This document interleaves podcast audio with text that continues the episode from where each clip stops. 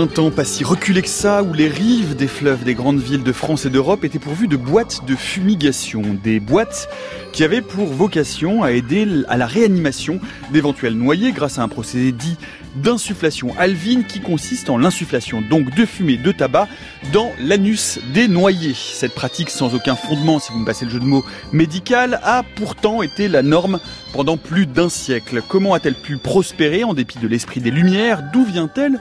Et pourquoi a-t-elle été effacée du récit de l'histoire des sciences?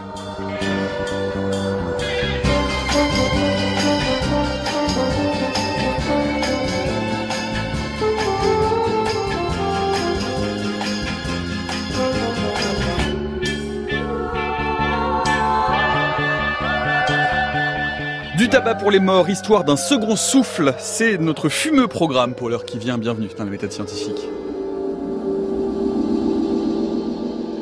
Bonjour Anton Serdetsny presque. Serdechny. Bah oui, mais il y a trop de consonnes. Alors Serdechny, je vais essayer de m'y tenir. J'aurais dû l'écrire en phonétique. Vous êtes euh, enseignant euh, d'histoire moderne à l'université d'Aix-Marseille. Vous êtes donc auteur de ce livre du tabac pour le mort, une histoire de la réanimation. Euh, c'est aux éditions Champ Vallon. Un mot pour dire à nos auditeurs du 1er novembre qui, en ce jour férié, peuvent nous suivre plus, plus nombreux que d'habitude en direct sur les ondes de France Culture, mais également comme tous les jours en différé via franceculture.fr ou en podcast via votre application euh, de podcast préférée. Euh, alors, Anton Sardechny. Bonjour. Bonjour, merci d'être avec nous en ce euh, jour des morts. Et avant d'entrer dans cette histoire assez incroyable de l'insufflation alvine que vous détaillez dans ce livre, j'aimerais commencer par quelques mots de la préface qui est signée par Jean-Claude Schmitt. Voilà ce qui est écrit à l'incipit de, votre livre. L'histoire des sciences et des techniques se conçoit en général à partir de son point d'arrivée, c'est-à-dire l'état du savoir aujourd'hui.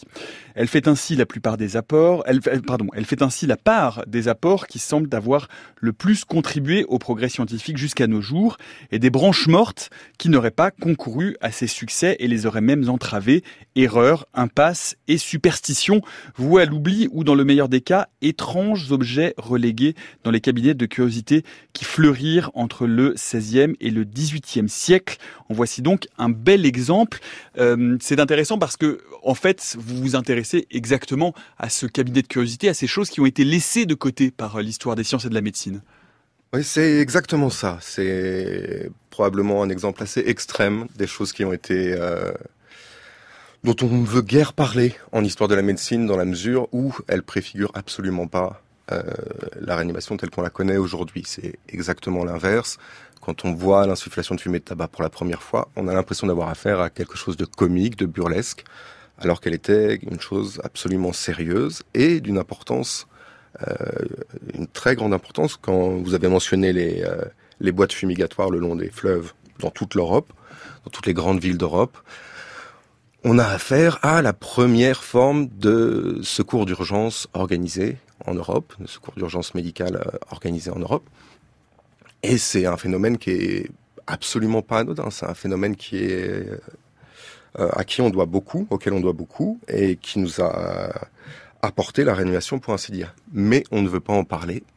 On n'a pas voulu en parler pendant longtemps parce que c'est extrêmement difficile de le faire tenir dans une belle ligne continue qui ferait venir un progrès scientifique jusqu'à nos pratiques actuelles de bouche à bouche et de mmh. compression thoracique.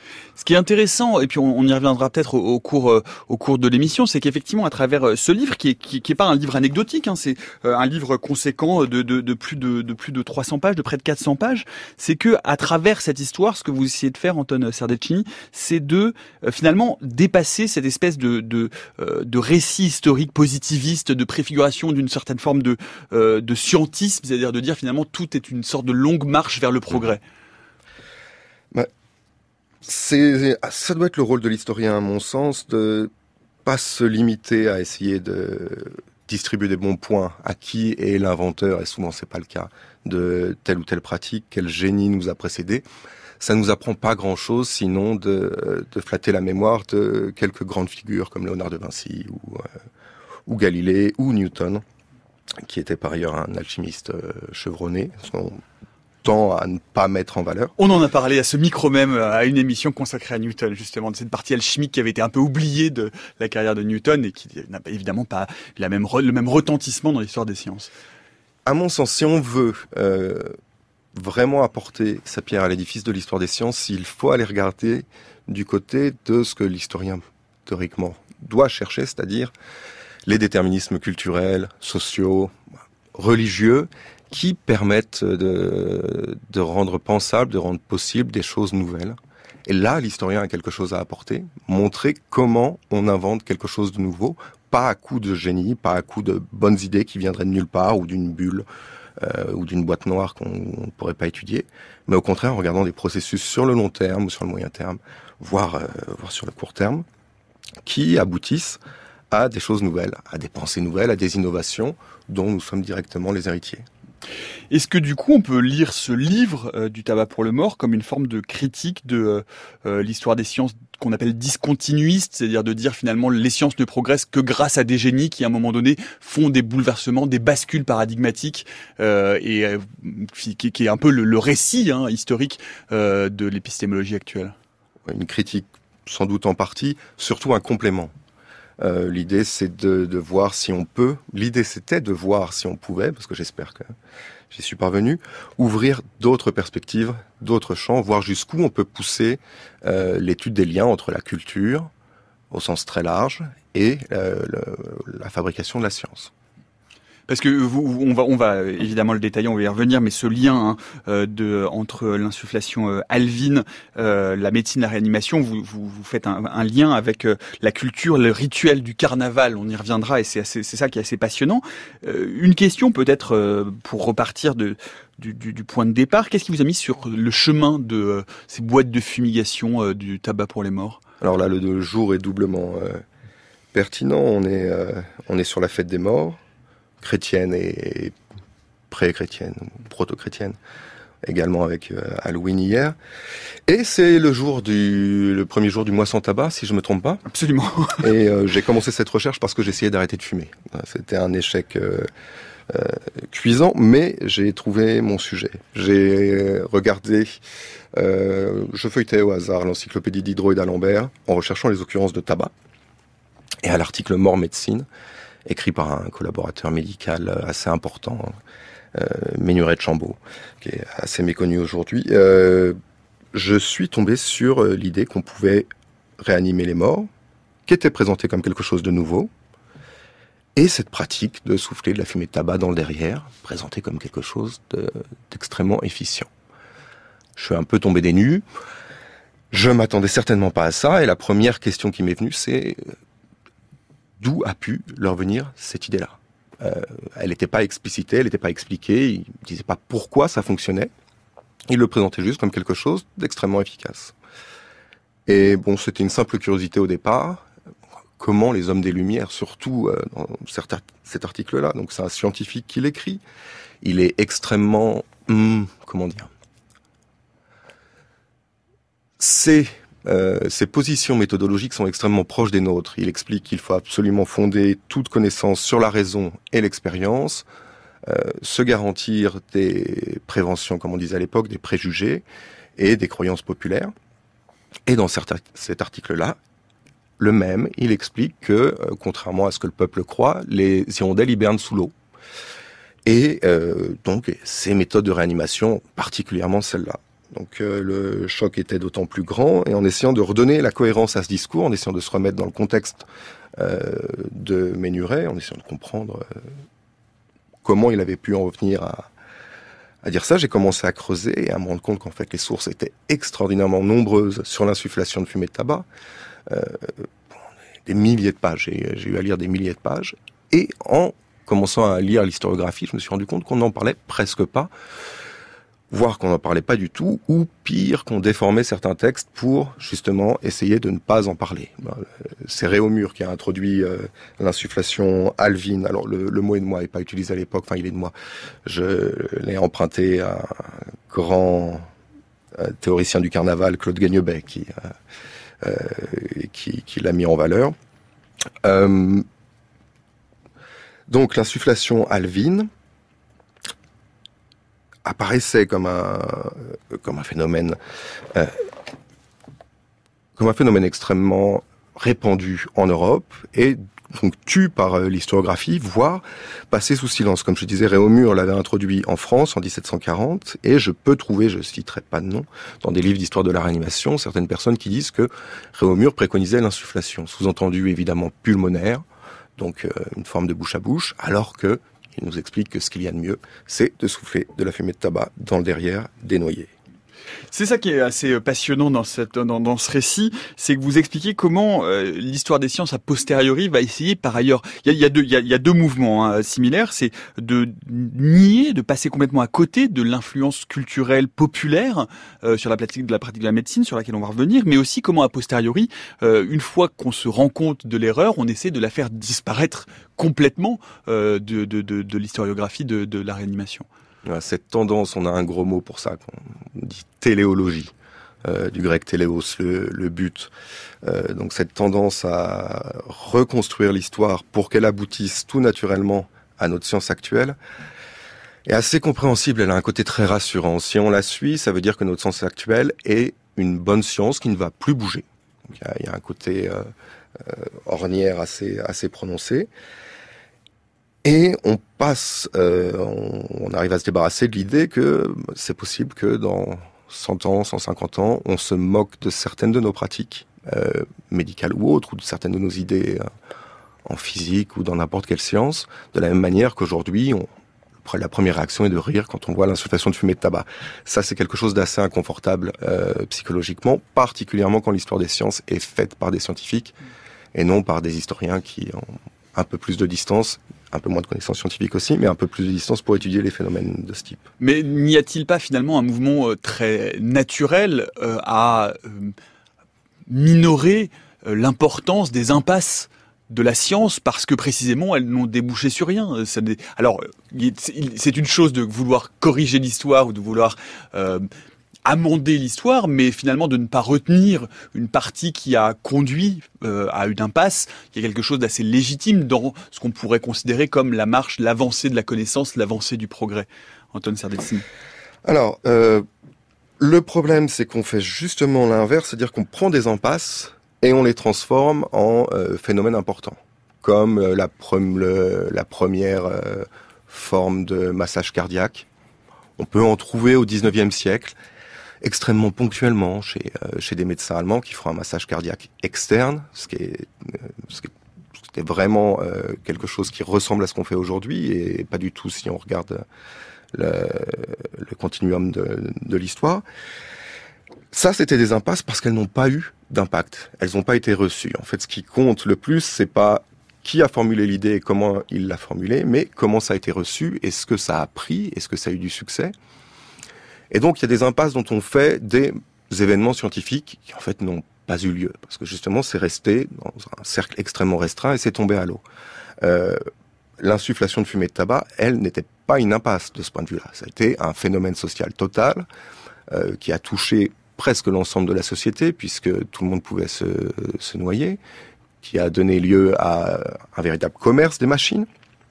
Mmh. Donc, après, pour parler de est-ce que les, historiens des sciences regardent les théories qui sont fausses autant que les théories qui sont vraies? Oui, ça, ça fait, ça fait longtemps, notamment avec euh, le programme fort de Bloch, on, a déjà dépassé ça. Mais par rapport à mon sujet, on n'est pas sur l'histoire d'une impasse, on est sur l'histoire de l'invention, plutôt le développement de la réanimation, comment elle est arrivée sur le devant de la scène, euh, pour ne plus la quitter.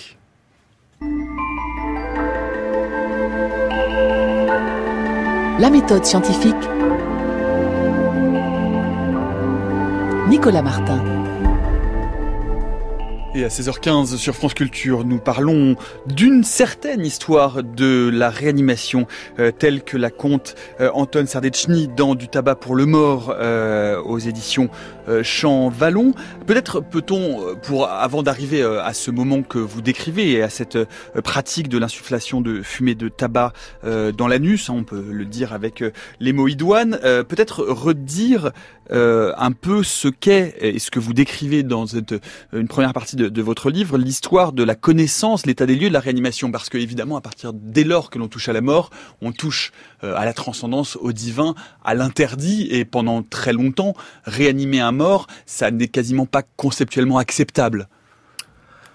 J'irai pas jusqu'à dire ça. En fait, c'est plutôt que la question ne se posait pas réellement. On n'y portait pas un grand intérêt. Il n'y a pas d'interdit religieux euh, à tenter de réanimer un mort. Et il n'y a eu aucune réception négative du côté protestant comme catholique au développement de la réanimation. Par contre, c'était pas quelque chose euh, qui focalisait l'attention et qui retenait, qui mobilisait les énergies des savants ni de quiconque. En fait, on trouve des traces de réanimation dès l'Antiquité. On a un tout petit passage euh, chez Hippocrate ou euh, ceux qu'on met derrière derrière le nom Hippocrate sur euh, les, les signes à partir desquels on peut ou pas agir sur, euh, sur un asphyxié, mais c'est tout. Et Avec après... introduction d'une flûte droite de berger dans la gorge en cas d'esquinancie suffocante ou de sténose. Oui, alors là, c'est en cas de suffocation mmh. due à un corps étranger ou à, ou à une énorme angine, pour, pour dire ça comme ça. pour dire ça avec des termes vernaculaires, oui. euh, mais on va le retrouver, on va retrouver ces thèmes-là noyés dans des ouvrages fleuves euh, de médecins qui en parlent comme ils parlent d'autre chose, comme ils vont parler des hémorroïdes, et ni plus ni moins. Et dans les faits, on se rend compte que presque rien n'était fait, ou tout était improvisé sur des, cas extrêmement, euh, extrêmement spécifiques, extrêmement ponctuels. Tout était à réinventer à chaque fois qu'on était face à un noyé. Et généralement, ça donnait pas lieu à une mise par écrit. Donc, c'est pas que la réanimation n'était pas acceptable d'un point de vue religieux ou euh, ou qu'elle n'était même pas imaginable, c'est plus qu'on était sans outils pour la penser réellement et surtout pour la penser de manière approfondie, c'est-à-dire aller plus loin que juste secouer le noyer, le suspendre par les pieds, ce qu'on faisait, on a des traces au Moyen Âge, ou euh, essayer de le réchauffer ou de le saigner, ce qui ne servait pas à, grand-chose on, parle beaucoup des noyés parce que c'est effectivement chez les noyés qu'on peut passer d'un état qui ressemble euh, à un état de décès, d'inanimé, à animé. Réanimer les noyés, ça fait plus de sens que euh, d'autres types de morts où effectivement la mort est, en tout cas apparemment définitive. On n'imagine pas qu'on puisse, par exemple, réveiller quelqu'un qui vient de faire une crise cardiaque et de la bave aux lèvres. Oui, Antoine euh, Louis, un chirurgien médecin du milieu du XVIIIe siècle, euh, quand il parle de réanimation, dit il faut bien distinguer les cas. Si on coupe la tête de quelqu'un, on ne pourra pas le réanimer. Il va participer à l'invention de la guillotine euh, quelques décennies plus tard. Pourquoi les noyer C'est une très bonne question à laquelle les sources ne répondent pas complètement. Donc on en est, réduit à, des hypothèses, mais ça semble faire sens effectivement dans la mesure où c'est un accident extrêmement fréquent notamment avec les enfants, mais la population en général ne savait pas nager. Euh, on a affaire, dans les cas de noyade, à des personnes qui peuvent être souvent en très bonne santé, puisqu'elles étaient en train de se baigner, et euh, qui n'ont absolument pas de, signes apparents de blessures irréversibles. Donc de ce point de vue-là, je pense que c'est ça qui a fait que la réanimation a commencé avec les noyés. Euh, beaucoup plus facile à traiter qu'une crise cardiaque à l'époque ou qu'une intoxication au monoxyde de carbone qui était très fréquente à cause des, réchauds, où là, il n'y a pas grand-chose à faire. Oui, ça commence avec la noyade. Ça, ça s'étend un peu à la pendaison et aux asphyxies à la fin du XVIIIe siècle, mais très doucement parce que l'efficacité des traitements est très faible. Et, vous, vous expliquez bien comment euh, pendant euh, très longtemps, et notamment euh, dans l'Europe médiévale, les cas de réanimation de noyés sont, dans un premier temps, consignés comme miraculeux. C'est-à-dire que s'il y a retour à la vie, c'est l'action divine. Alors pour que il puisse y avoir une considération de qu'on envisage le miracle, il faut qu'il y ait une prière aussi en même temps, il faut qu'il y ait un acte religieux. Mais ça, c'était quelque chose d'absolument constant. Là, vous faites référence au cas de la petite marotte. Absolument. Euh, ressuscité, nous dit le procès de canonisation par Saint Louis. En 1281. Euh, le jour du carnaval, le jour de Mardi Gras. Décidément, ça va être intéressant pour la suite. Mais euh, oui, les, les, les, réanimations de, de noyés qu'on a, surtout au Moyen Âge, vont être vont ressortir euh, au niveau des, des procès de canonisation comme miracle. Mais on peut trouver dans, certaines, euh, dans certaines littératures des fausses noyades, une personne qui tombe à l'eau et qui est, ramenée à terre et qu'on arrive à, réanimer. C'est un procédé littéraire qui permet d'apporter quelque chose au récit, sans qu'il y ait vraiment de technique. On, va, trouver ça chez Cervantes euh, dans, son Don Quichotte, mais ça va pas aller très loin et c'est pas extrêmement fréquent. On trouve, euh, avant d'arriver euh, à, à l'insufflation, on trouve tout de même dans la littérature euh, un certain nombre de pratiques qui peuvent, qui sont parfois très iconoclastes, mais on trouve aussi un certain nombre de pratiques qui vont donner lieu à la, la naissance de la réanimation moderne. On trouve des traces de massage cardiaque, par exemple. Quand vous dites dans la littérature dans, dans, la littérature que vous décrivez, dans la littérature euh, de... savante. Oui, savante, bien sûr. Oui, oui pas dans la... non, non, non, non, pas du tout dans la fiction. Hein, non, non, dans la littérature, dans la littérature scientifique. En fait, à peu près toutes les pratiques de réanimation qui vont être développées au XVIIIe siècle ont leur équivalent euh, un peu plus tôt, surtout XVIe, XVIIe, euh, notamment pour guérir des troubles, euh, on va dire, de l'équilibre âme-corps, les hystéries, euh, les gens qui rentrent en catalepsie. On va appliquer des choses sur eux, mais il y a une différence fondamentale avec le fait d'essayer de faire ça sur quelqu'un qu'on considère comme mort. Donc si on veut, et c'est d'ailleurs la première étape qu'il faut absolument faire, commencer par comprendre les textes médicaux en regardant les textes médicaux et les textes médicaux qui les précèdent euh, pour rechercher une, évolution à l'intérieur même de la science, on peut dessiner quelques lignes euh, qui, euh, qui iraient du XVIe siècle jusqu'au XVIIIe siècle et qui pourraient donner l'impression qu'on a une évolution naturelle. Ça marche un temps. Si on creuse un peu, on se rend compte que ça fonctionne pas. Par exemple, avec la pratique euh, d'enfouir le noyer dans du fumier. Mm-hmm. Là, ça tient un peu moins la route. Euh, pour la pratique de tuer un. Alors, je, on, va, on, va, les regarder les unes après les autres parce qu'elles sont intéressantes. Non, non. Justement, sur ce qui est intéressant, c'est que euh, voilà, on parle beaucoup de cet exemple d'effectivement d'enfouir euh, un noyer sous du fumier, mais quand on enfouit un noyer sous un noyer sous du fumier ou quand on le recouvre de peau de bête ou de viscères de bête ou de choses comme ça, on a quand même compris quelque chose du maintien de la température corporelle. Alors là, vous êtes en train de parler en termes du 21e siècle, de ce qu'il faisait à l'époque. Tout à fait. Et euh, je m'inscris en faux. Parce que, euh, évidemment, qui parle de réchauffer le noyer. Pour les noyers, oui, il y a une idée de, de, température. Mais pas seulement. La chaleur dont il parle est aussi une chaleur euh, pensée en termes hippocratiques, c'est-à-dire les quatre éléments et les, les quatre humeurs dans, dans le corps. Donc, quand on nous dit qu'une peau de mouton écorchée qui vient juste d'être écorché est la meilleure chose pour réanimer un noyer, mais qu'une peau de mouton qu'on a écorché la veille va refroidir le noyer, alors qu'une peau de mouton ça réchauffe, là on voit clairement qu'on est euh, dans une médecine de, type hippocratique. Euh, on a ça au XVIIIe siècle, hein, cet exemple-là, je, le sors du dernier tiers du, XVIIIe. Euh, la peau de mouton, par exemple, a été utilisée par Ambroise Paré pour sauver un, un, très jeune enfant qui s'était fait rouler dessus deux fois par un carrosse. Donc Là, il y a, y, a, y a, vraiment aucun rapport avec la température. C'est plus une espèce de magie sympathique mm. où on fait passer euh, la vie du, mouton à, à celle de l'enfant. La magie sympathique, on la retrouve aussi sur les noyers ou euh, sur lesquels il faut euh, verser de l'eau froide, par exemple. C'est le même type de principe. Oui, alors ça, on va pas trouver ça au XVIIIe siècle, on va le mm. trouver un peu plus tard. Mais mm. ça peut rentrer dans dans le même le même ordre d'idées, même si pour l'eau froide, en fait, il s'agissait surtout des pendus ou des asphyxiés au monoxyde de carbone, monoxyde de carbone n'était pas l'expression consacrée à l'époque, euh, pour essayer de euh, rappeler la réanimation. Comme il n'y avait pas de réanimation cardiaque, pour rappeler la circulation, je veux dire, comme il n'y avait pas de réanimation cardiaque, on se disait qu'il fallait ou frotter les membres ou produire quelque chose qui fasse se contracter les, les veines, d'où l'eau froide sur l'ensemble de, de, ces pratiques, encore une fois, avant d'en arriver euh, à l'insultation, quoique tout ça est un peu concomitant, à vrai dire, hein, parce mhm. qu'on est on est dans le, on est dans la même période, dans la même époque. Euh, comment comment est-ce que vous l'inscrivez? C'est assez intéressant. Comment est-ce que vous l'inscrivez pourtant dans une sorte de euh, révolution générale, qui est une sorte de retour à la lumière, hein, euh, de retour aux lumières en l'occurrence, et de volonté de théoriser, de fonder la médecine sur une pratique sur une pratique empirique, justement, de sortir la médecine des faubourgs et d'en refaire une médecine érudite. Comment est-ce que vous euh, expliquez finalement ces, er-, ces errements qui sont, comme vous l'avez dit, hein, euh, de l'ordre euh, de la médecine sympathique notamment? Alors, les errements des... de la médecine des Lumières par rapport à la raison par, rapport à ce type de pratiques qui sont des pratiques tout sauf, sauf, sauf, sauf à, proprement, à proprement parler scientifiques.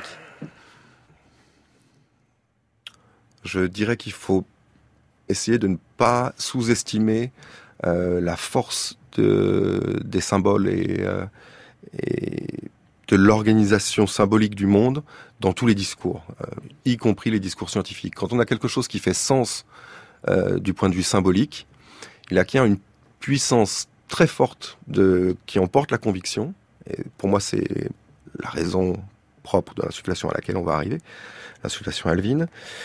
Et j'irai pas parler d'errement de, de la raison, parce que c'est pas forcément une mauvaise chose, ça peut aboutir à des nouvelles idées, mais c'est certain, est-ce que quelque chose de complètement rationnel existe? Est-ce qu'on a un scientifique qui euh, va avoir un discours qui sera purement rationnel?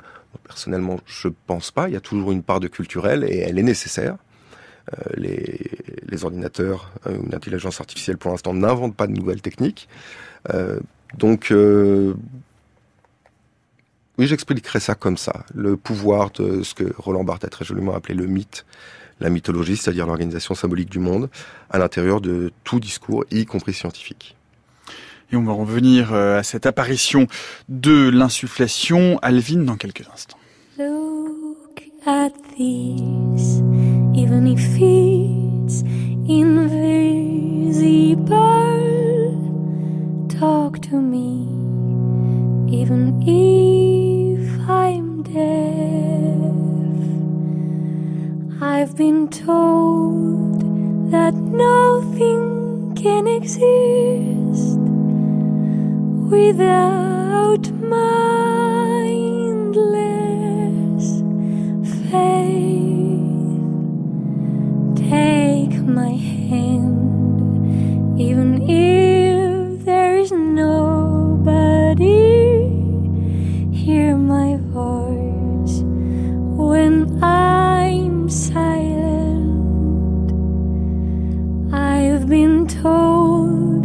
before our bodies formed, we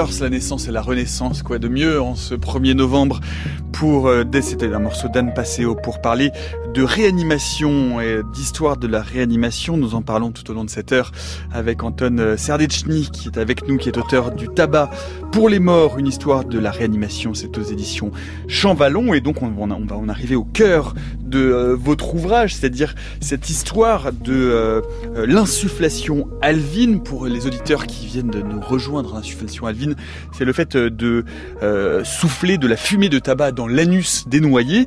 son introduction euh, en France remonte au début de l'année 1774 par un échevin de Paris qui est également apothicaire et qui s'appelle Philippe Nicolas Pia. Alors, son introduction en France en tant que pratique organisée, son introduction textuelle date de 1740, où, euh, comme je le disais, notre grand Réaumur, euh, qui a sa station de métro, c'est pas n'importe qui, a amené la pratique dans un texte qu'il a fait imprimer à l'imprimerie royale, pour qu'il soit diffusé le plus possible euh, dans le royaume de France, et qui présentait l'insufflation de fumée de tabac dans le derrière des noyers comme euh, la pratique la plus efficace, sans expliquer pourquoi d'ailleurs.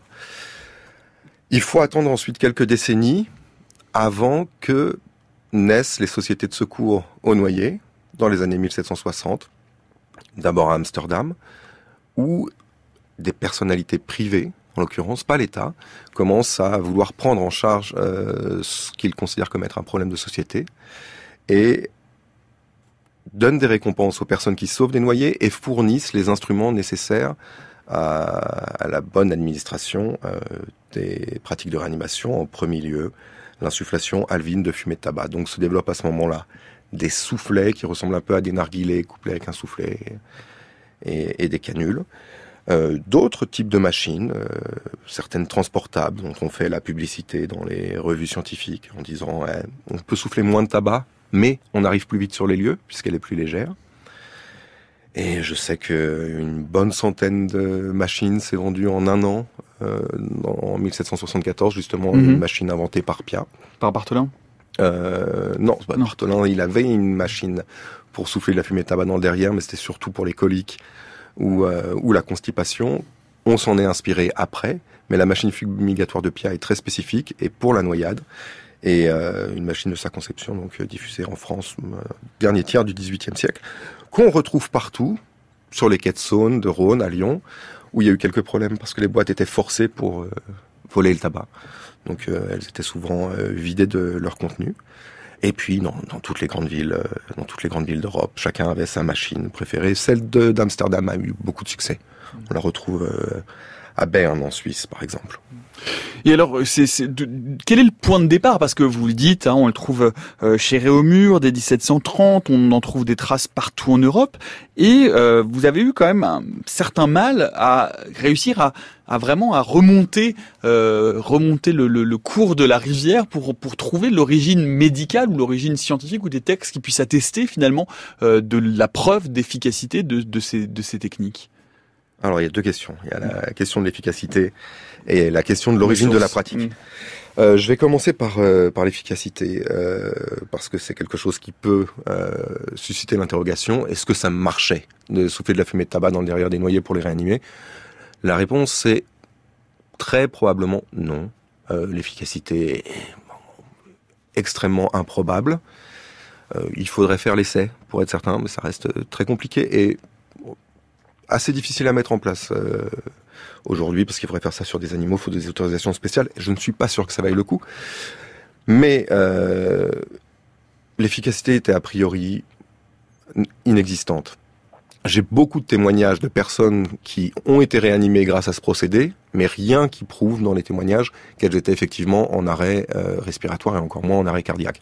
Donc si on a quelqu'un qui est simplement évanoui et qu'on lui applique ce procédé, il va ressentir une douleur très forte et dans les faits, dans les témoignages, j'ai des personnes qui poussent des hurlements au moment où elles se réveillent.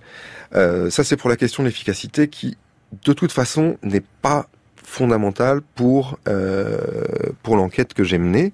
Parce que si la pratique est efficace, ça explique pas comment on a eu l'idée. Ils n'ont pas essayé de souffler de la fumée de tabac par tous les orifices euh, du corps. J'ai aucun cas de fumée de tabac euh, poussée dans l'oreille. Pourquoi pas? Euh, Ça, ils y ont pas pensé. et ça expliquerait encore moins si la pratique est efficace, pourquoi elle disparaît dans la deuxième moitié du 19e siècle? Ça, ce serait... Disparaît très très rapidement et vous dites tout aussi mystérieusement qu'elle est apparue. Oui, parce qu'il n'y a pas vraiment de raison scientifique, ni à son apparition, ni à sa disparition. Euh, c'est pour ça que ça m'a poussé à aller chercher du côté culturel. Alors ensuite, l'enquête, comme je disais tout à l'heure, doit commencer par les, les, textes médicaux eux-mêmes ou les textes qui préconisent la pratique, qui ne sont pas forcément des textes médicaux. En l'occurrence, la réanimation est née sous la plume d'un savant, euh, philologue, philosophe, euh, spécialiste de littérature grecque et de théologie protestante, Louis Bourguet, à Neuchâtel. Mhm qui a vu des, des jeunes gens se noyer dans le lac euh, de cette ville et qui s'est dit c'est vraiment euh, aberrant qu'on n'essaye rien sur des personnes qui ont l'air aussi en vie. Euh, donc il propose à ce moment-là l'insufflation, entre autres. Il propose aussi d'uriner dans la bouche des mmh. noyés. L'urine chaude, oui. Mmh. En 1733, c'est une lettre qui lui... Et d'ailleurs, il défend une proposition qui lui paraît paradoxale il l'intitule hmm. ainsi en disant ça va vous sembler paradoxal. Donc c'est une manière de dire je suis en train de dire quelque chose d'extrêmement nouveau, ce qui était en même temps vrai, en même temps relativement euh, à relativiser, on va dire, puisqu'on a des quelques cas, quelques mentions comme comme nous l'avons dit précédemment euh, de, de tentatives de réanimation avant ça. Mais par contre, l'esprit dans lequel il le fait, qui est en fait l'esprit des, des Lumières, c'est-à-dire la science mise au service de l'utilité, la recherche du bien commun, ça c'était une nouveauté cruciale qui a fait prendre le discours. Encore une fois, c'est la réception qui compte. Euh, son discours a abouti à une multitude de réponses au sein du journal où il l'avait euh, formulé. Quand Réaumur a mis la main dessus, ça l'a interpellé complètement et la machine était lancée et, le mouvement ne s'est jamais arrêté. Mais Bourguet lui-même, donc ce savant de Neuchâtel, n'explique pas pourquoi il pense que c'est la meilleure pratique. Et quand il y a une dispute ensuite entre lui et les, médecins et chirurgiens qui se sont attaqués en disant comment ça, vous dites que rien n'est fait et que les médecins sont aussi peuples que les plus ignorants, que les plus ignorants, je, cite sa lettre. Euh, tout le monde se met à la recherche de précédents, de références livresques qui pourraient permettre de donner du crédit euh, à tout le propos, y compris euh, à la défense de cette pratique, qui en fait est acceptée par tout le monde à ce moment-là. Et ils sont incapables de le faire. Donc là, on se retrouve face au premier problème. Si on fait une, recherche à l'intérieur des textes eux-mêmes, on arrive à une impasse. Comment elle apparaît? Pourquoi elle apparaît? En tout cas, c'est pas dans les livres qu'on trouve la réponse. Si on cherche un peu, on va trouver trois ou quatre références extrêmement ponctuelles de personnes qui, un dans les années 1490, qui dit de manière extrêmement mystérieuse aussi, pour réanimer un nouveau-né qui semble mort, on peut lui souffler dans la bouche ou dans le derrière et ça s'arrête là. Et puis quelques cas en Hollande où des personnes disent que c'est pratiqué ou sur des enfants ou sur des adultes qui se sont noyés. Mais à chaque fois, il semble n'y avoir aucun lien entre ces textes-là. Ils proposent des pratiques différentes, les formes sont différentes. Euh, on souffle pas avec les mêmes instruments. Et on souffle de l'air à ce moment-là. Et ça n'éclaire pas vraiment les choses que d'essayer de regarder à l'intérieur des textes médicaux. Il faut aller voir ailleurs si on veut comprendre euh, pourquoi c'est présenté comme la meilleure pratique possible de réanimation en 1733. Les textes médicaux n'apportent aucune réponse. Il n'y a, y a, aucune forme de euh, euh, trace euh, dans la littérature médicale, de signe, encore une fois, de souffler l'insufflation. Là aussi, on est dans une, pratique sympathique où on se dit, puisque le souffle ne passe plus par le haut, on va le réimplémenter par le bas. On pourrait trouver une sorte de logique populaire à cela. Et ça, vous n'en trouvez aucune, aucune forme. Alors, de logique populaire dans la médecine, on commence à mélanger euh, les, euh, mm. les répertoires, ce qui est une bonne chose, puisque c'est, je pense que la réponse passe par là. Mais en tout cas, c'est jamais formulé ainsi. C'est présenté comme ou comme une pratique diffuse. On a entendu parler, on a entendu dire que, ou simplement euh, donné tel quel, sans aucune explication. Donc, pas vraiment de magie sympathique. Et puis, si on se réfère à la physiologie de l'époque, euh, c'est plutôt vers le haut qu'il faudrait euh, qu'il faudrait souffler. On a une assez bonne connaissance de, ce qui se passe, même si c'est encore en train d'être euh, expérimenté. au niveau des, des poumons, est-ce qu'il y a de l'eau ou pas à l'intérieur? On se pose vraiment cette question-là. Et le but est de remettre en jeu la respiration. Ça, tout le monde le dit. Souffler dans le derrière pour remettre en jeu la respiration peut sembler assez paradoxal, justement, et aucune explication satisfaisante est donnée à l'intérieur même des textes. Et du coup, euh, vous, votre enquête vous emmène effectivement en dehors des sentiers euh, de euh, la médecine et de la littérature médicale sur, au contraire, ceux de pratiques populaires, de pratiques stricto sensu culturelles. L'hypothèse de laquelle je suis parti,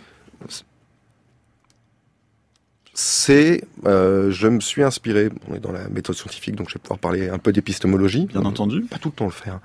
Euh, d'un épistémologue autrichien, Paul Feyerabend, qui était un peu iconoclaste, mais moins qu'on l'a dit d'ailleurs, euh, qui explique dans son Contre la méthode que quand on veut inventer quelque chose de vraiment nouveau, d'inédit, il faut céder de n'importe quelle idée, que tout est bon. Euh, d'où puisse venir l'idée, si elle permet de penser quelque chose de neuf, elle peut avoir une valeur euh, dans, euh, dans l'évolution de la science. Par exemple, euh, notre expérience de tous les jours nous montre que un mouton se reproduisant, avec un mouton donne un autre mouton. Pour aller penser une théorie une transformation des espèces, puis une théorie de l'évolution des espèces, il faut aller à l'encontre de l'expérience quotidienne. De la même manière, la Terre semble plate, en fait elle est ronde. Euh, c'est cette idée-là que Feyerabend appelle la, contre-induction, à, l'encontre de ce qui nous semble euh, normal. Après la lecture de son ouvrage, j'ai formulé l'hypothèse que peut-être que au moment où ils ont développé la réanimation, ces savants-là, qui n'étaient d'ailleurs pas euh, pour l'essentiel médecins comme, Bourguet, ont cherché à se raccrocher sans s'en rendre compte aux éléments culturels qu'il pouvait y avoir autour d'eux, dans lesquels ils pourraient trouver des gestes qui aboutissent à une résurrection. Euh, et en l'occurrence, euh, la culture européenne est assez pauvre euh, en gestes liés à la résurrection, puisque dans la médecine, il n'y en avait quasiment pas.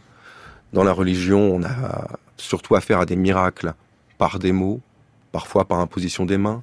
Je passe sur le cas d'un prophète qui s'allonge sur un enfant, mais de toute façon, c'est pas reproductible et c'est pas du bouche à bouche comme on peut le lire parfois. Et ce qu'on trouve par contre, c'est des pantomimes, des rites ou des contes dans lesquels des résurrections ou des fausses résurrections ont lieu, où on souffle dans le derrière, qu'on trouve encore quasiment euh, jusqu'il y a peu, jusqu'au milieu du XXe siècle, surtout dans le sud-ouest de la France, avec la danse des souffles à cul, qui est une danse qui se fait au moment du carnaval, avec des chants qui les accompagnent, dont un qui dit euh, il faut souffler au cul, je ne vais pas parler en occitan parce que j'ai pas la compétence, il faut souffler au cul de la pauvre vieille, elle en a besoin. À partir de ce moment-là, l'idée qu'il y avait dans le carnaval un geste lié à la résurrection, au fait de remettre l'âme euh, à l'envers, alors on est purement dans une logique carnavalesque assez classique pour qui étudie un peu le carnaval. Ou le haut, le bas, l'inversion des valeurs, etc. La culbute mhm. et la renaissance, puisque le carnaval est avant tout le passage de l'hiver au printemps, qui célèbre, qui veut provoquer la, la renaissance de la nature.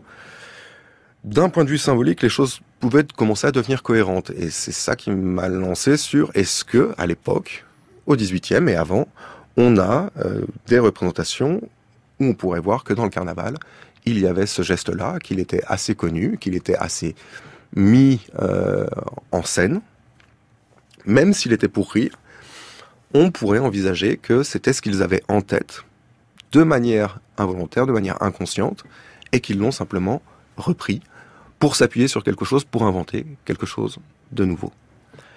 Euh, là, c'est un pari parce que rien ne dit que les documents existent, mais en l'occurrence, j'ai eu beaucoup de chance. Les sources ont été de, de mon côté et on trouve énormément de d'occurrences du geste de souffler dans le derrière pour provoquer une réanimation, comique ou non, euh, dans la littérature de type Rabelais. Mm-hmm.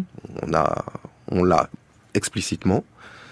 Dans les rites du carnaval, avec un rite exceptionnel qui est, qui est très peu connu, qui s'appelle la danse du barbier, où un barbier tue par accident, fait semblant de tuer par accident euh, un de ses clients, cherche à le ressusciter et finit par lui souffler dans le derrière, qui est une danse qu'on retrouve au fin fond de la Pologne, en Kachoubie, et dans le Pays Basque, donc ce qui veut dire qu'elle est extrêmement ancienne. Euh, pour avoir confirmation de, cette hypothèse-là, j'ai eu beaucoup de chance avec euh, le sculpteur Benvenuto Cellini, qui a écrit ses mémoires, et euh, donc euh, dans le cours du XVIe siècle, et qui a écrit. Mon idée était est-ce que c'est possible d'envisager que à cette époque-là, au XVIe, XVIIe siècle, XVIIIe siècle, quand on pense à ressusciter quelqu'un, on pense à lui souffler dans le derrière, mais pas de manière sérieuse, avant le développement de la réanimation. Et en l'occurrence, Benvenuto Cellini raconte un épisode où un médecin est appelé pour aller euh, sauver un mort et il répond à la personne qui vient le voir, le valet de, de, Cellini en l'occurrence, euh, qui lui dit et il lui répond qu'est-ce que tu veux que je fasse? Euh, Tu veux que j'arrive avec ma médecine et que je lui souffle au cul et qu'il reprenne vie? On peut rien faire. S'il est mort, il est mort et la médecine n'y peut rien. Et donc là, j'avais enfin la preuve que c'était ce qui venait en tête d'un médecin ou de quelqu'un d'autre, là c'était pas important, que ça faisait partie du bagage culturel que euh, Volens Nolens, même les, savants avaient en eux, et que sans s'en rendre compte, très probablement au début du XVIIIe siècle, les savants qui ont développé la réanimation s'en sont inspirés pour dire voilà cette pratique euh, est sans doute la meilleure.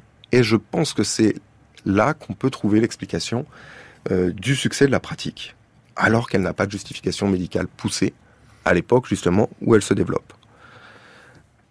Euh, cette hypothèse-là a un autre avantage, celui d'expliquer toutes les autres étrangetés qui peuplent, et elles sont nombreuses, qui peuplent les premiers textes sur la réanimation, comme l'hibernation des, des hirondelles sous l'eau, la mmh. croyance en l'hibernation des hirondelles sous l'eau, ou des cigognes qu'on dit avoir repêché en hiver, euh, le bec dans le derrière les unes des autres. Là, on peut retracer, redessiner le système symbolique dans lequel tout ça prend sens, y compris le fumier, y compris l'urine, comme un système euh, de représentation tout à fait mm. traditionnel, tout à fait classique, que, que l'anthropologie connaît bien, mm.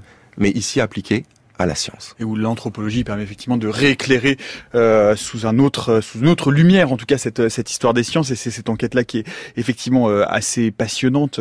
L'anthropologie euh, à l'aide de l'épistémologie. En quelques mots, peut-être parce qu'on va raconter, on va essayer de reboucler avec la contemporanéité sur la disparition aussi soudaine de cette pratique au, dans la première moitié du 19e siècle. D'un seul coup, est-ce qu'il y a une reprise en main de, des médecins, des, euh, bio, du début, de balbutiement de la, biologie médicale, ou est-ce que comment est-ce que vous expliquez cette disparition, euh, Antoine Cédar-Chny, pardon, Cédar-Chny, mais oui, c'est compliqué. On y est presque. On y est presque. Mais c'est difficile d'être, euh, de, de, mal le prendre quand on vit en France et qu'on a un nom avec trop de consonnes. Euh, donc la disparition de cette pratique se, se justifie pas du tout au regard des textes. On a quelques attaques très très ponctuelles, et encore une fois qui vont être présentées quand l'histoire des sciences, euh, quand l'histoire de l'animation a voulu en parler en disant ah ça y est, avec tel médecin, Portal en l'occurrence, on a la condamnation de l'insufflation, sauf que c'est extrêmement mal reçu et que lui-même, en voyant que c'était mal reçu, revient sur ses propres dires dix ans plus tard, à la fin du XVIIIe siècle, pour dire que finalement c'est une très bonne pratique. Donc il faut faire très attention à comment ça disparaît, euh, dans quelle mesure ça disparaît. Et si on a une personne qui dit qu'il ne faut pas faire cette pratique, ça ne veut pas dire que l'ensemble de la communauté scientifique le suit, encore moins l'ensemble de la population. Ce qu'on a, c'est des attaques euh, assez fortes qui arrivent au début du 19e siècle quand on se rend compte que la nicotine est en fait en concentré est un poison. Si on fait de, l'essence de nicotine et qu'on en met dans l'œil d'un chien, il meurt immédiatement. À partir de ce moment-là, on pense que le tabac est dangereux à cause de la nicotine. Et c'est la naissance des premiers filtres pour cigarettes. Pas contre le goudron, mais contre la nicotine, pour essayer de stopper la nicotine pour que la personne ne l'avale pas et ne s'empoisonne pas. qu'on est très loin, encore une fois, de, de... ça peut ressembler à quelque chose aujourd'hui, mais c'est dans un esprit complètement différent. Certains disent qu'il suffit de regarder les sociétés de secours aux noyés et, euh, et le succès de l'insufflation de fumée de tabac pour euh, continuer de défendre la pratique. Et d'autres disent, mais si le tabac pose problème, il suffirait de changer d'herbe. Prenons de l'eucalyptus, par exemple. Et donc, il n'y a pas réellement de raison pour que la pratique disparaisse complètement. Au milieu du 19e siècle, on a encore euh, le président de la Société de secours d'Amsterdam qui construit une nouvelle machine. Et elle va disparaître d'un coup, comme ça.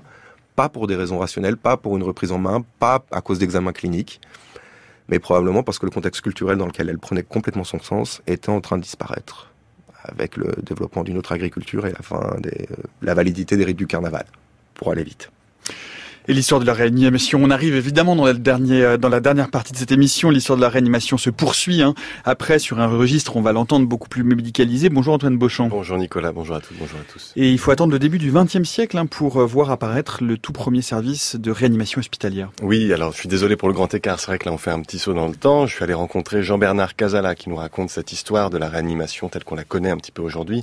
Jean-Bernard Casala, il a été anesthésiste réanimateur à l'hôpital Necker. Il préside, il préside aujourd'hui l'Institut d'histoire de la médecine, de la chirurgie et de la santé.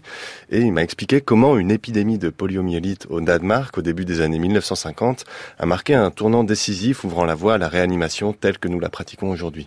Mais avant de rentrer dans le détail de cette grande première, je lui ai demandé à quoi ressemblaient les techniques de réanimation au début des années 50.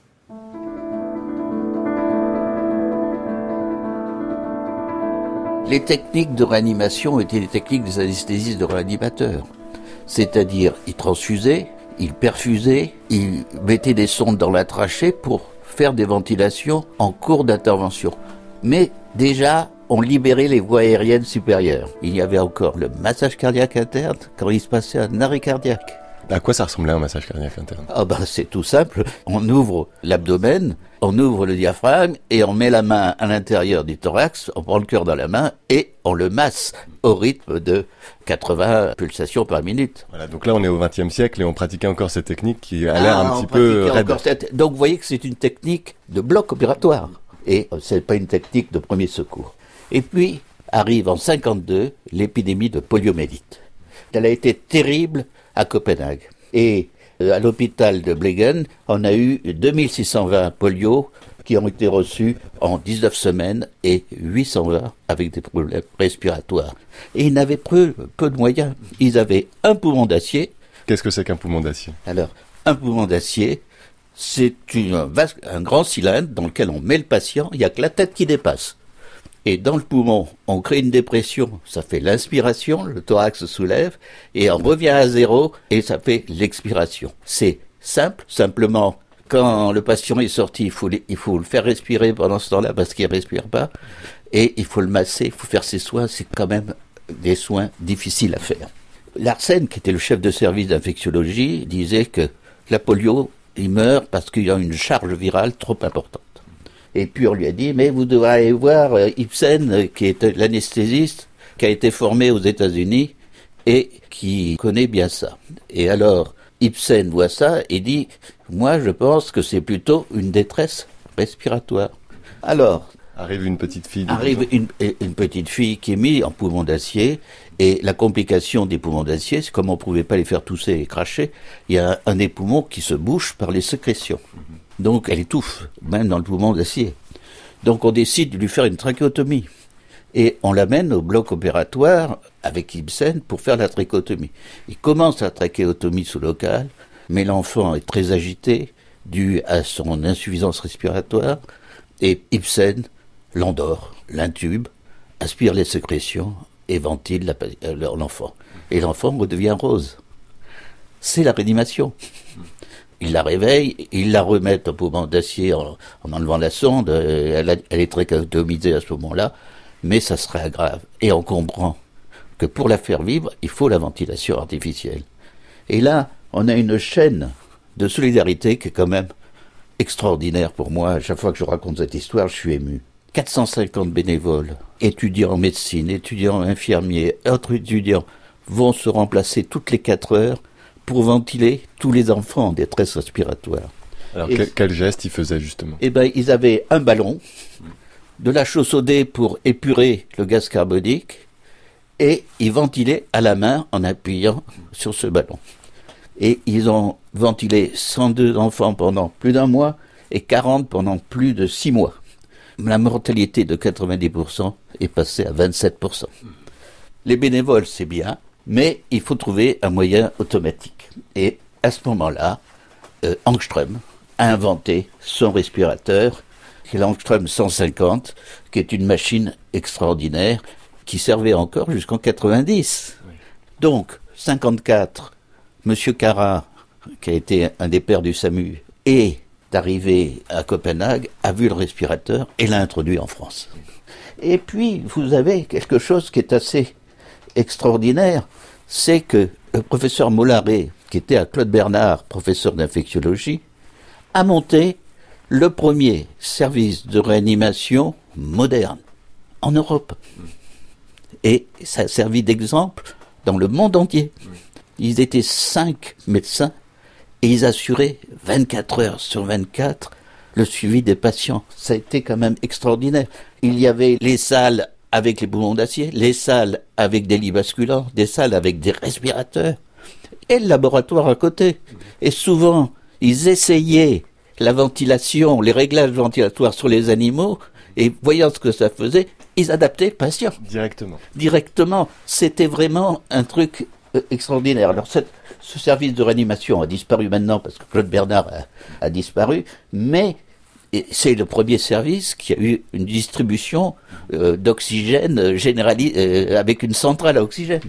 Et tout le monde a imité le service Mollaret. C'est un point de départ, ce sont des pionniers. À partir de ce moment-là, quel autre type de réanimation on propose et comment ça se développe d'un point de vue technologique et de façon assez rapide pour le coup, alors qu'on a attendu des milliers d'années finalement avant d'avoir une vraie proposition de réanimation qui fonctionne.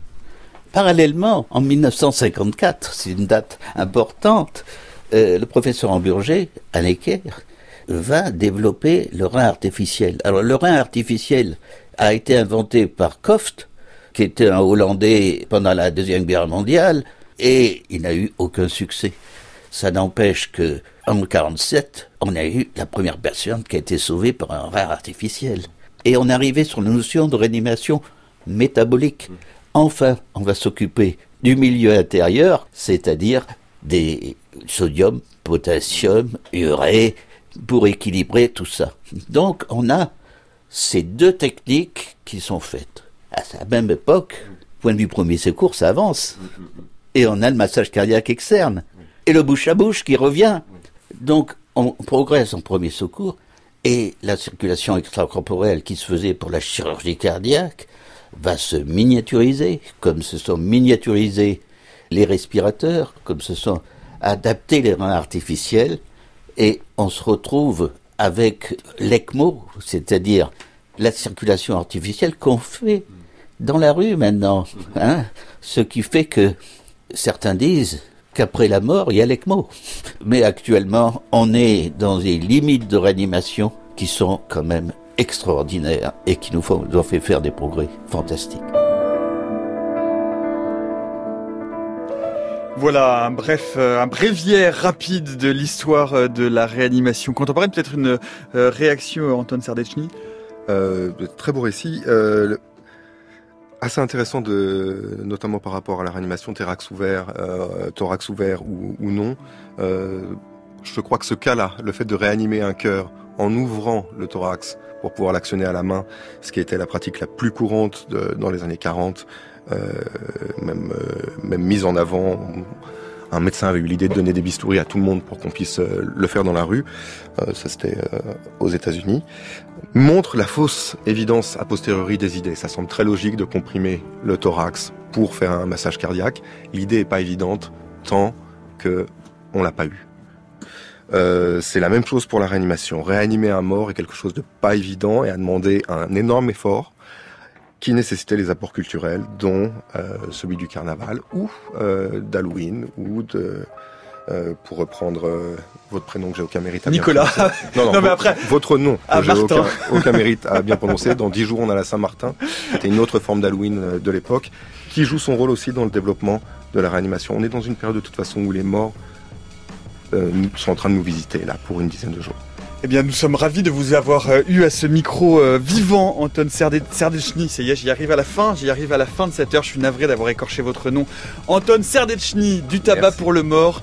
Une enquête passionnante dans cette histoire de la réanimation que vous venez de nous expliquer euh, brillamment. C'est aux éditions Champvallon. Merci beaucoup d'avoir été avec nous en ce jour des morts. Et puis, bien vous qui nous écoutez demain, si vous êtes dans les parages de Nantes, soyez les bienvenus puisque nous serons au festival Les Utopiales pour avec le camarade François Angeli et le camarade Étienne Klein pour ce qui me concerne une méthode scientifique en direct de 16h à 17h consacrée au corps cybernétique, au cyberpunk et au cyborg puisque le corps c'est le thème de ces Utopiales 2018 et puis euh, dans la foulée nous enregistrerons euh, un entretien avec euh, le grand auteur de science-fiction britannique Christopher Priest, auteur entre autres eh bien, du Prestige qui a été adapté au cinéma par Christopher Nolan mais aussi de toute une littérature foisonnante autour de l'archipel du rêve. Ce sera aux alentours de 17h15. Soyez les bienvenus au festival Les Utopiales. Merci à toute l'équipe de la méthode scientifique. C'était Emmanuel Geoffroy aujourd'hui à la réalisation, Jean-Guilain Mège à la technique. On se retrouve demain à Nantes en direct des Utopiales à 16h jusqu'à preuve du contraire.